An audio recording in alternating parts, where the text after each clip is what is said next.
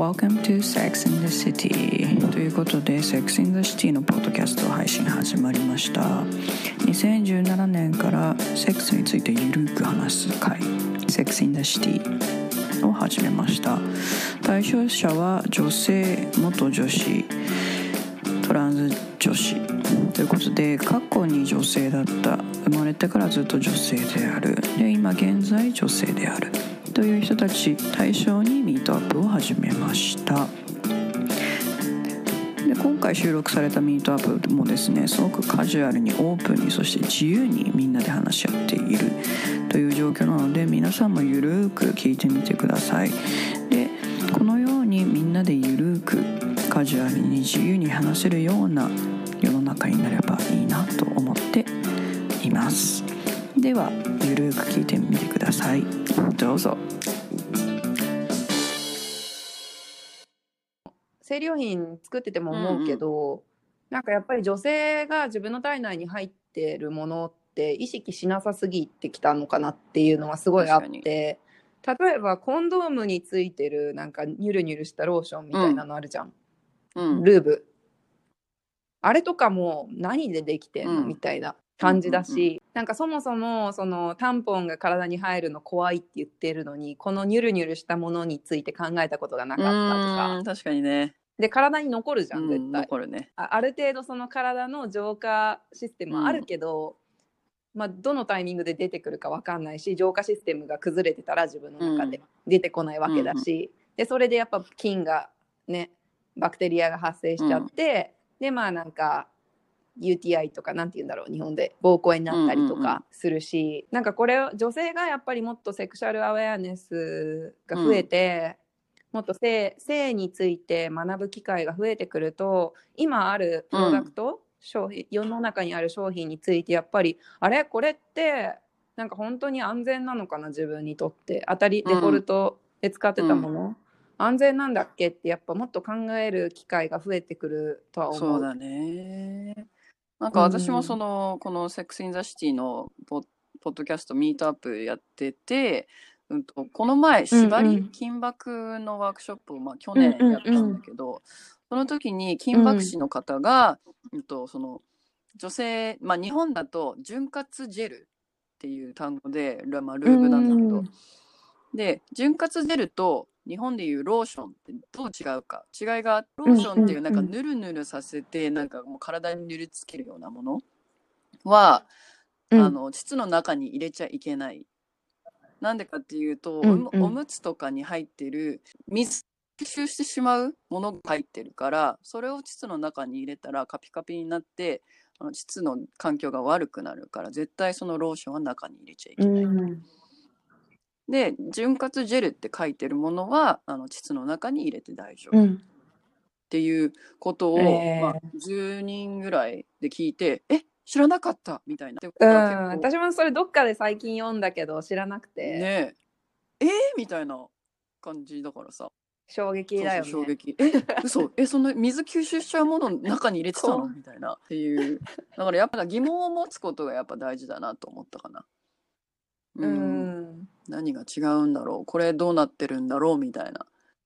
そうんそうだね。そう。でやっぱでも全てを知ろうってすることは多分ほぼないじゃん？あとやっぱ若い時とかは考えてもなかったからやっぱ年齢とともにこういろんな知識がついていろんなことを知るようになって、やっと今って感じだかうんらほん、となんかやっぱりもっとその JO の活動の中でもやっぱり商品は開発してるけど、アウェアネスをやっぱりもっと上げていくっていうのが本当に本当に大事だなと思っていて。啓発が一番結構、うん、必要だよね。私もそのイロハの売るに関して、やっぱそのうん。女性がセックストイを使ってオナにマスターベーションをするっていう行為が日本ではやっぱタブーっていうか話されてないしうん。女性自体が自分で自慰行為をするっていうこと自体をまだ、えそんな恥ずかしいこと言えないしみたいなオープンになってないっていうことがお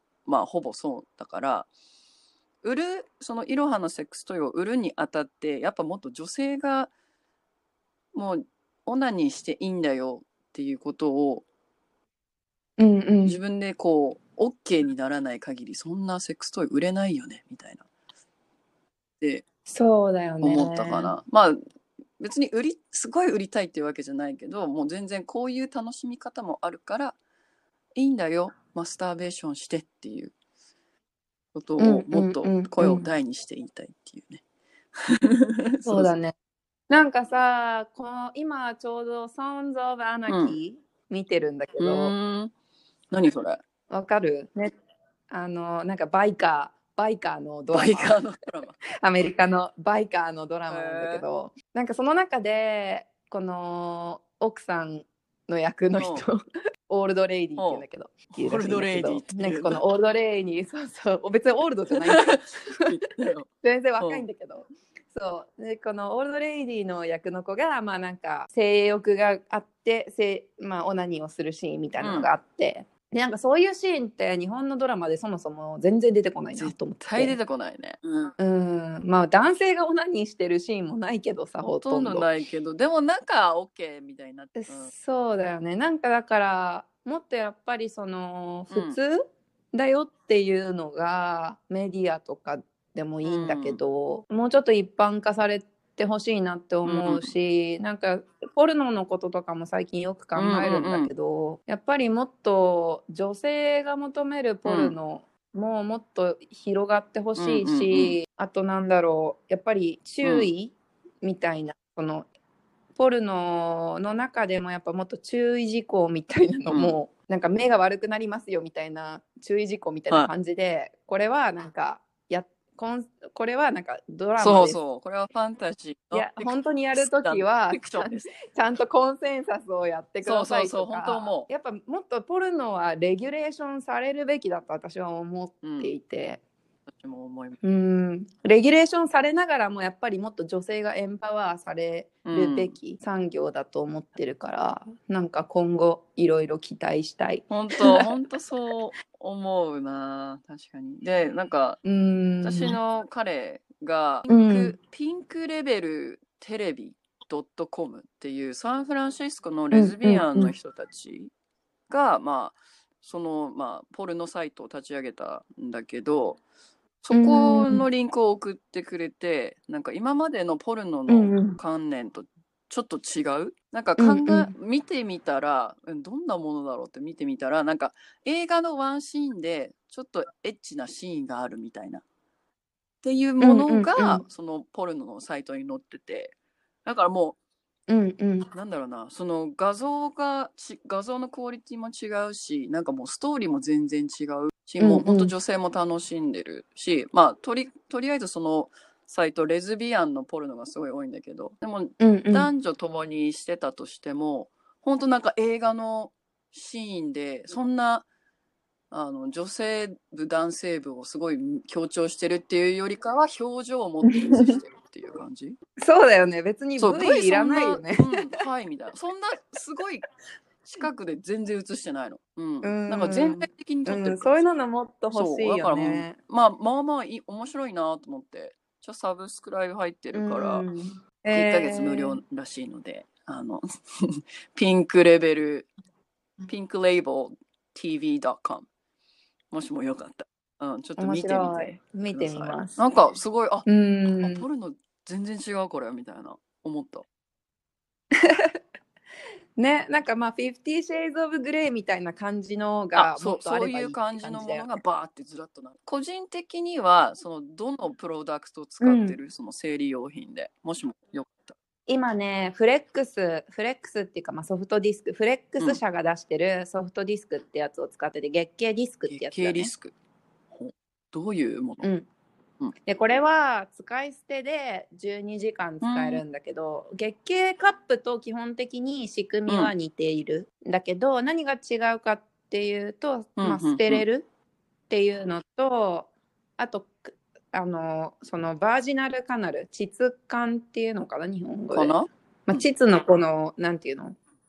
入り口から、子宮口あそう子宮口から膣の入り口の中にまあえっと月経カップはちょっと口です説明するのすごい難しいけど、うん。月経カップはこう筒に対してそのまんま入るんだけどディスクは結構奥の方まで入って、斜めに座ってるって感じなんだよねそのディスクが、質感の中で斜めに座ってる。そうちょっとポジションがね違うぐらいい。で多分これも本当に私は月経カップすごい前に試しててもう5年以上前に試してて、D- その時はもうほとんどブランド他になくてディーバカップだけだったのかな。うんうんうんでホールフーズで買って試したんだけどサイズも多分2つあったけどどっち買っていいかも分からずなんか適当に買って試したけどもう血だらけ。血だらけ。みた血。だらけだしもうなんか爪でなんかいっぱいバジャイナの中傷つけたんじゃないかってぐらいなんか入れるの挑戦して、へで入れてもなんかすごい入れるのも痛いし、であとあのなんかピッて出てるじゃん。つまむとこ出てるね。つまむところ。うん。そうあれがなんか股に何かがいるみたいな。当たってるそう。当たってる。うんそうそう。なんか当たって座ったりするとすごい気になって合わなかったの。ダメだったの。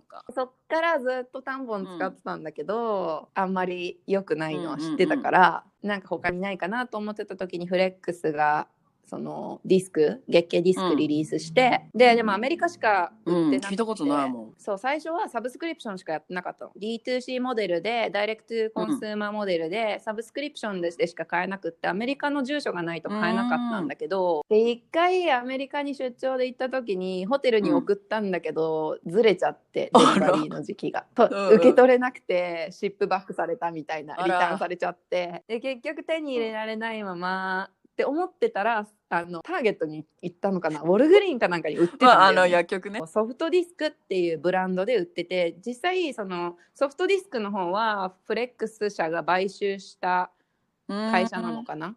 で同じ技術を使ってるのか分かんないんだけど、まあ、はパッケージと色がちょっと違うぐらいで多分ほとんど同じ。うん。でフレックスディスクの方は私は使ったことないんだけど多分ほんほとんど同じだと思う。うん、で今はもうターゲット C ウォルグリーン CBS かな？で買える。でアマゾンでも買える。でもカナダとアメリカでしか売ってない。あ、そうなんだ。でほとんどこっちの人とかも知らない、うーん。うん、ディスクって知ってるって言ってもえ聞いたことない。カップは知ってるけどとかカップは使ってるけどって人はいるけどディスクがあるのは多分知ってる人ほとんどいないしカナダではディスクは薬局では買えないからアメリカディスクでしか、まあ、ディストリビューシああ、ョンしそうなんだ。アてなくてメリカでは、まあ、認知度はあるって感じだけど、カナダは、いやーでもそれでも多分言っても多分月経カップのそもそも使ってる人って5%ぐらいなんだよね。アメリカの市場だけ見て。意外と少ないのね。うん、多分ね、まあもちろんこれから増えてくるとは思うけど、でもそれでもやっぱり多分すごい少ないと思うし、日本でも多分もともとある生理ナプキン以外のものを使ってる人とかは多分うん5%も以下とかだと思う。構もっとアメリカより低いと思う。うん。うん、げあのー布ナプキンとか、あと生理吸収型パンツを使う人が多分増えてきてるから、まあ全部合わせて5%いくかいかないかなんじゃないかなって感じだからまだまだやっぱりそのサステイナブルなオプションを選ぶっていう人が少ないのが現状かな。であと一つやっぱりこのこれ初めて気づいたのは、やっぱりその月経カップとか月経ディスクって医療機器、い医療機器になっちゃう。あそう。でこれ私も知らなかったんだけど、最初。で医療機器になっちゃってでそのやっぱり国をまたぐと法律が違ねうじゃん、で特にメディカルだとまたいろんなレギュレーションがあって国によってやっぱりレギュレーションが違うから、簡単に販売できないんだよね。そうね。確かにね。そうでこれもなんかさっき言ってたネオリベラリズムとかに紐づいてくるんだけどこういうフリートレードをできるようにするかしないかみたいな。でサステナビリティを取るか、こういう新しい技術が他の国に行って女性がそれを使えることになることで選択肢が増えるかみたいな。なんかどっちがいいんだみたいな話になってくると思うんだよね。なんかやっぱそのローカルのファクトリーで作ってローカルの会社が売ってるものを買うみたいな今あるじゃそうんだね。サステイナブルうんうん国の中で回すっていう。だけどやっぱりその新しい技術みたいなのがあった時に、やっぱりその先進国の人たちだけがそういうものにアクセスできて、で貧困国の人たちはいつまでも使えないみたいなのは、なんかどうなのかなっていうのもあるし。う、ん、だからそれ生理用品の問題は結構一つそれがあるかなと思ってて、経血吸収パンツか、日本語は。とかはやっぱり衣類だから結構ね他の国からも買えたりするし。で私たちが今そのオウンで売ってる全オウンで売ってるやつはモディボディっていうオーストラリアと多分アメリカに会社がある、まあ、結構サステイナブルな会社の商品を取り扱ってんだけどそれとかもやっぱり衣類だから販売うん。できるけど、他のものとかだとあのやっぱりねいろんなレギュレーションがあってなかなか販売できないとかはあるね。か確かに国をまたぐとねいろいろ法律制約変わるもんね。そうそうそう。だからそう、だからそのフレックスね、アメリカにあってあるんだけど、日本では売ってないっていうのは多分それ一つ、その一つの理由がそれだと思う。うん、まあ確かにね海外にあってでも日本でまだないけど日本で急にまた生産するでも消費者が買わない可能性もあるってなるとやっぱ一回試験的に海外のものを輸入して普及するか見たいよね。でもそれができないってことだもんね。うん、難しいね。うん。そうだね。そっか。医療機器になっちゃうのね。そうなの、そうなの。で、面白いのがさ、セックストイはさ、医療機器じゃないわけ。入れるのにね。そう。だから、なんかそれがやっぱりなんか結構、あの、マリファナの議論とかでもよくあるじゃん。陸、効能を言わなければリクリエーショナルで売れるけど、効能を歌うんだったらメディカルになるみたいなさあー。そううことねわかりやすいわ。そう、だから、なんかその、これこれができますって言わなきゃいいのかなって思ったりもしたんだけど、まあまあ、いろいろ、いろんななんかこう、バリアがあるよね。そう、で、うんコンドームも医療機器じゃないから、そう、だからもしかしたら、まあなんかレベル感的にはメディカル医療機器クラスがいろいろあるからどのクラスになるかでも結構ハードルが変わってくると思う。そっか。だから例えば生理用品になんかこう電子デバイスをくっつけて なんかデータを取れるようにするってなると多分もっと複雑化してでなんかそのそのデバイスがきうん室内にあっても安全なのかみたいな。でそしたら治験通さなきゃいけないとか、クリクリニカルトライアル通さなきゃいけないのかとかなんかいろんな議論になってくるんじゃないかな。か。まあ、うーん、そうね。いや、考えたことなかったな、そういう部分。いやでもちょっとセックストイの今度逆にセックストイのレギュレーションあたりを聞きたい。レギュレーション、ちょっとリサーチしないと、ちょっと開発に聞かないとね、難しい。ねちょっとちょっと今度話させてくださぜひぜひ。いそれは。気まになる、あ、話せる範囲でちょっといろいろ聞きたい、聞いてきます。うんうん。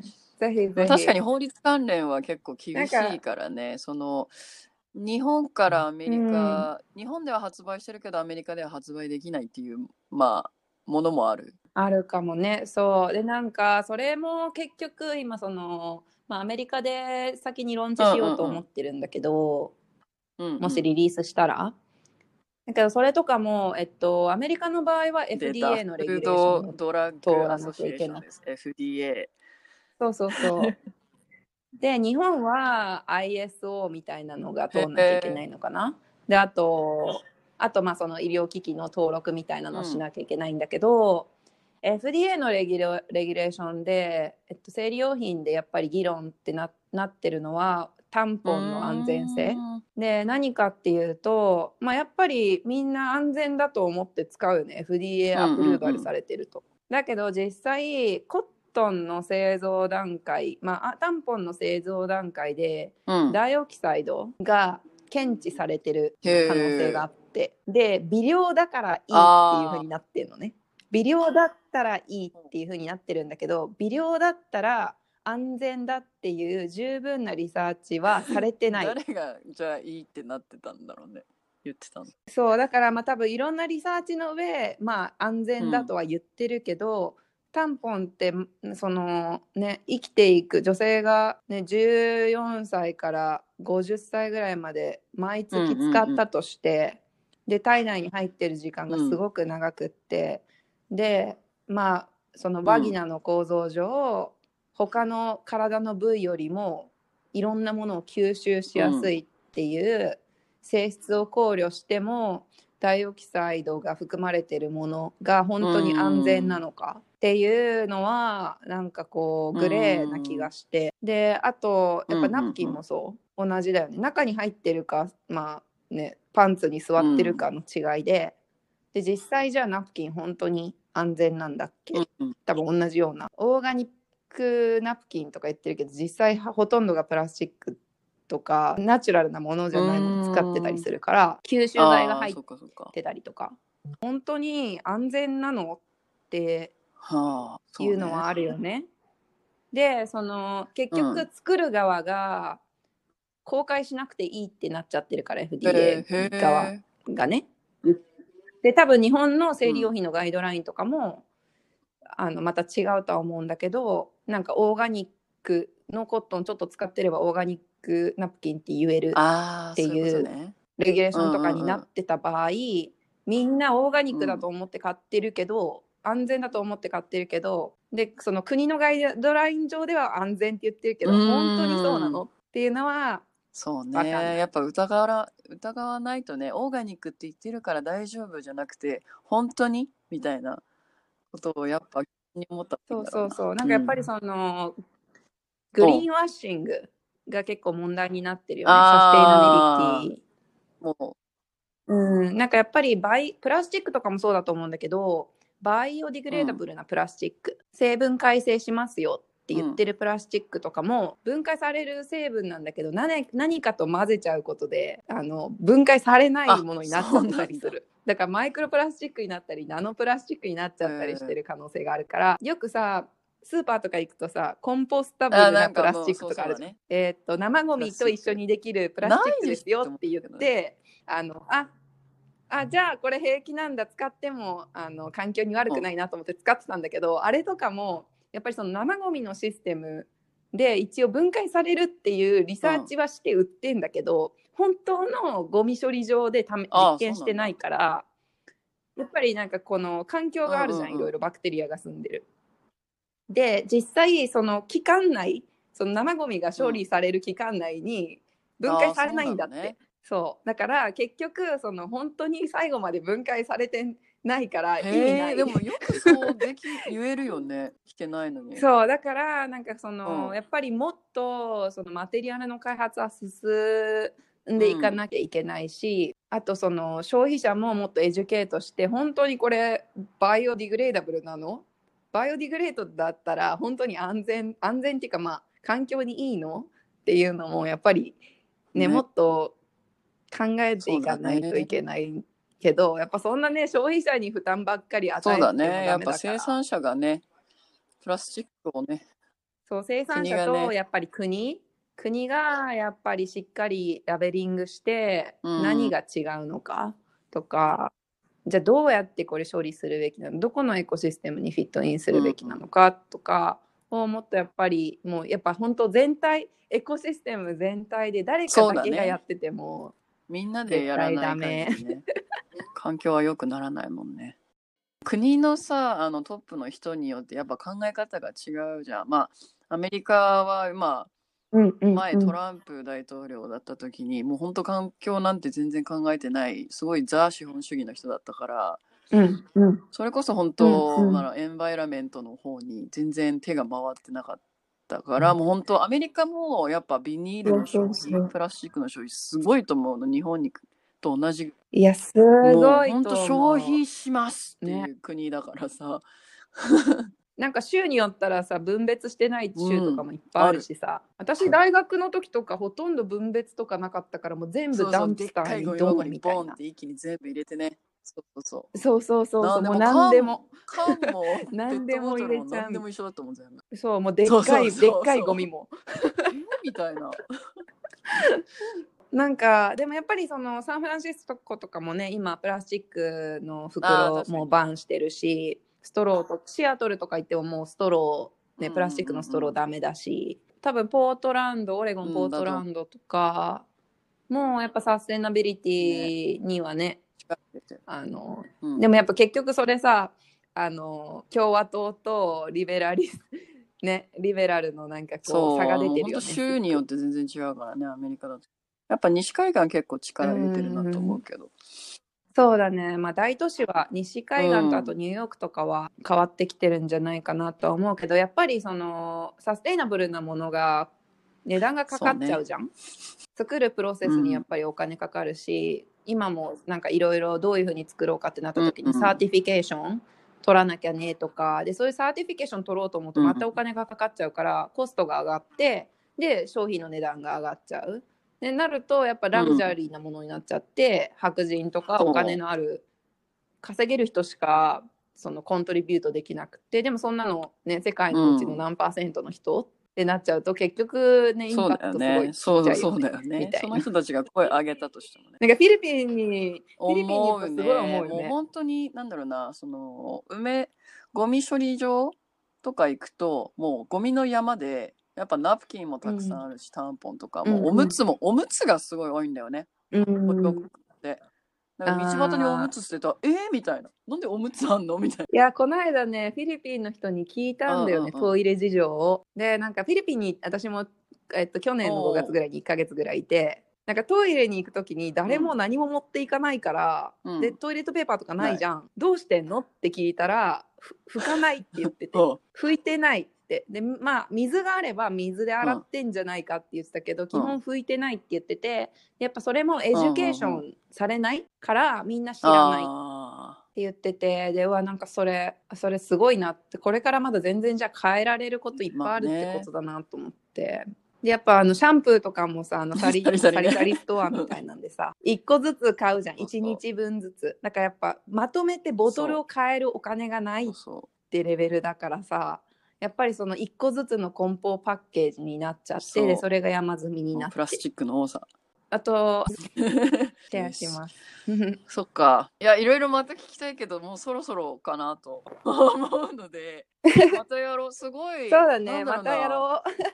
いろいろまた、なんかほん本当なんだろうな。すごいでしか言えない、もうスピーチです。もう勉強不足すぎて、フォローアップのクエスチョンもできてないけど、なんかこう、すごいえ全然あの啓発楽しかったよ。されて、そう、エンパワーされてます。すごい興味深い ので、よまたお話できたらと思います。ぜひ本当ありがとうございました、リリーさん。